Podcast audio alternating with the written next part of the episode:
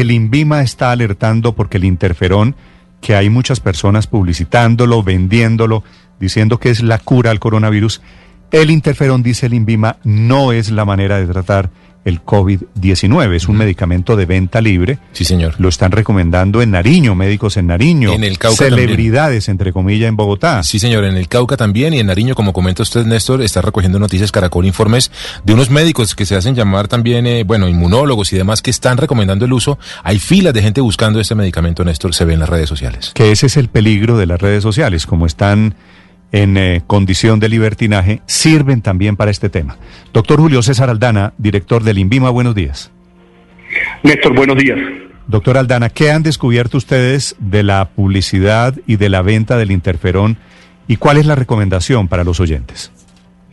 Néstor, en el mundo existen tres estudios alrededor, 13 estudios alrededor del interferón y solamente tres de ellos están terminando la fase clínica de estudios en humanos. Es decir, en este momento no existe ninguna eh, data robusta ni ninguna evidencia científica contundente que permita afirmar a agencia regulatoria alguna que el interferón es seguro y es eficaz para la prevención o tratamiento del COVID. Y no solamente lo dicen las agencias regulatorias, lo dice la comunidad científica, la Academia Nacional, la Asociación de, eh, de Nacional de Enfermedades Infecciosas, de Infectología, eh, eh, etcétera, etcétera. Entonces, la, recomendación puntual aquí es que el interferón se puede utilizar siempre, siempre en el marco de ensayos clínicos controlados. De hecho, Colombia participa en un gran estudio que es patrocinado por la Organización Mundial de la Salud el estudio llamado Solidaridad, que tiene cuatro brazos.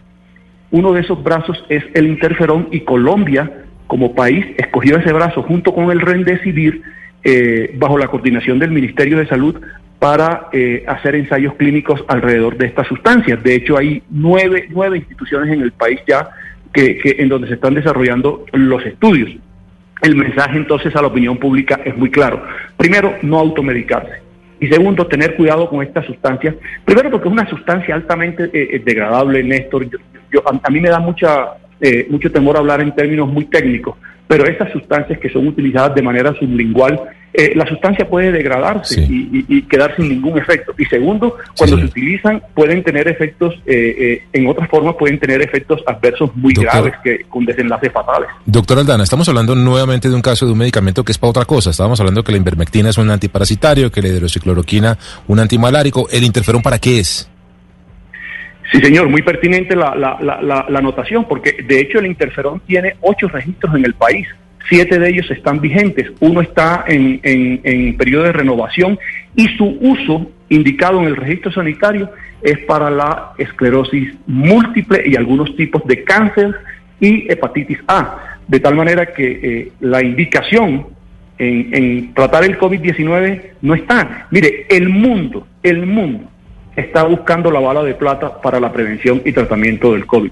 Yo creo que nosotros tenemos que tener mucha responsabilidad en eso porque, eh, sobre todo responsabilidad ciudadana, porque eh, estas sustancias eh, tienen efectos adversos, les repito, graves, algunos de ellos que pueden tener desenlaces fatales. Entonces, vamos por lana y, perdónenme la expresión coloquial, salimos tranquilos. entiendo perfectamente, pero doctor Aldana, una de las grandes dudas es que yo aquí tengo en, en mi mesa los nombres de los médicos, el doctor Klinger, en Nariño, el doctor fulanito de tal en Cauca, el doctor fulanito de tal en Bogotá, que están recomendando el interferón y que se lo dan a los pacientes y que se presentan y se hacen entrevistar como si hubieran descubierto realmente y hay gente que les cree como si tuvieran la cura al coronavirus.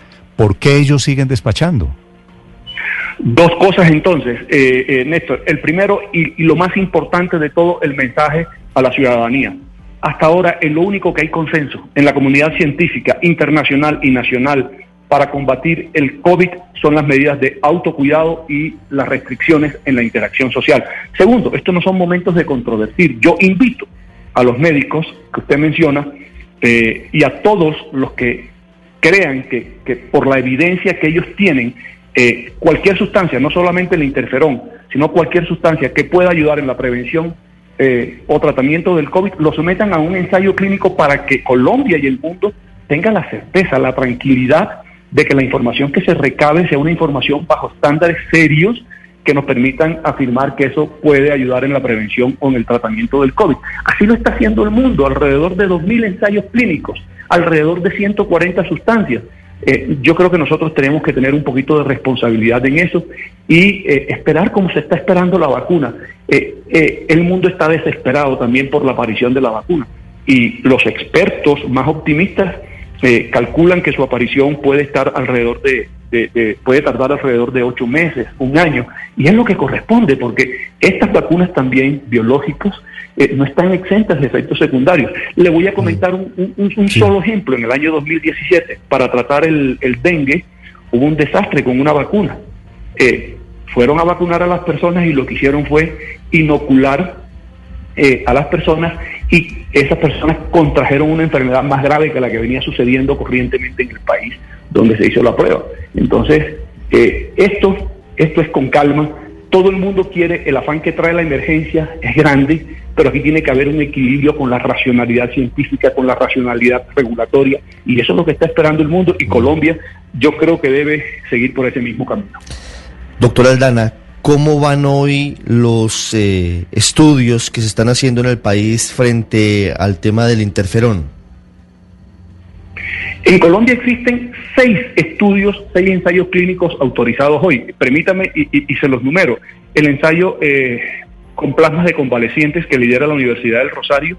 Hay un estudio con ivermectina que lidera una prestigiosa institución de, Cali, la, el, Centro de Estudios para Enfermedades Infecciosas Pediátricas. Eh, está un estudio en Valle de Lili eh, alrededor de la cloroquina.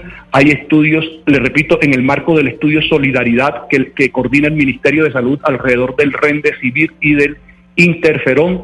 Y hay un estudio de la Universidad Nacional de Colombia alrededor del lopinavir y ritonavir. Eh, deme, deme, deme el beneficio de la, de, la, de la duda si se me quedó alguno por fuera, pero esas son las sustancias además que en el mundo se están estudiando. Eh, eh, y, en Colombia ya hay, hay estos, estos ensayos clínicos. Y permítanme, esto es gracias también a un grupo de profesionales que ha hecho un esfuerzo en, el INVIMA por acelerar las, los tiempos de respuesta, por facilitar el reclutamiento de los pacientes y por permitir a través de, de la transformación digital de la entidad que todos estos procesos de estandarización de los protocolos en el país se hagan de manera rápida atendiendo la emergencia de la, de la, de la enfermedad. doctor Aldana, Doctor Aldana, pero todo esto que usted nos está diciendo es solo a título de recomendación o el INVIMA tiene herramientas para aplicar algún tipo de sanción a médicos que recomienden este tipo de medicamentos que no están todavía autorizados? Yo le diría lo siguiente, la reflexión mía como autoridad sanitaria sería la, sería la siguiente y permítame expresarlo así. Yo, creo que no son momentos de, contravertir, de debatir. Yo creo que aquí lo que hay que hacer es un llamado a la calma, a estar todos juntos alrededor de esta pandemia y el mensaje muy importante a la responsabilidad ciudadana, no automedicarse, no creer todo lo que salga en las redes sociales.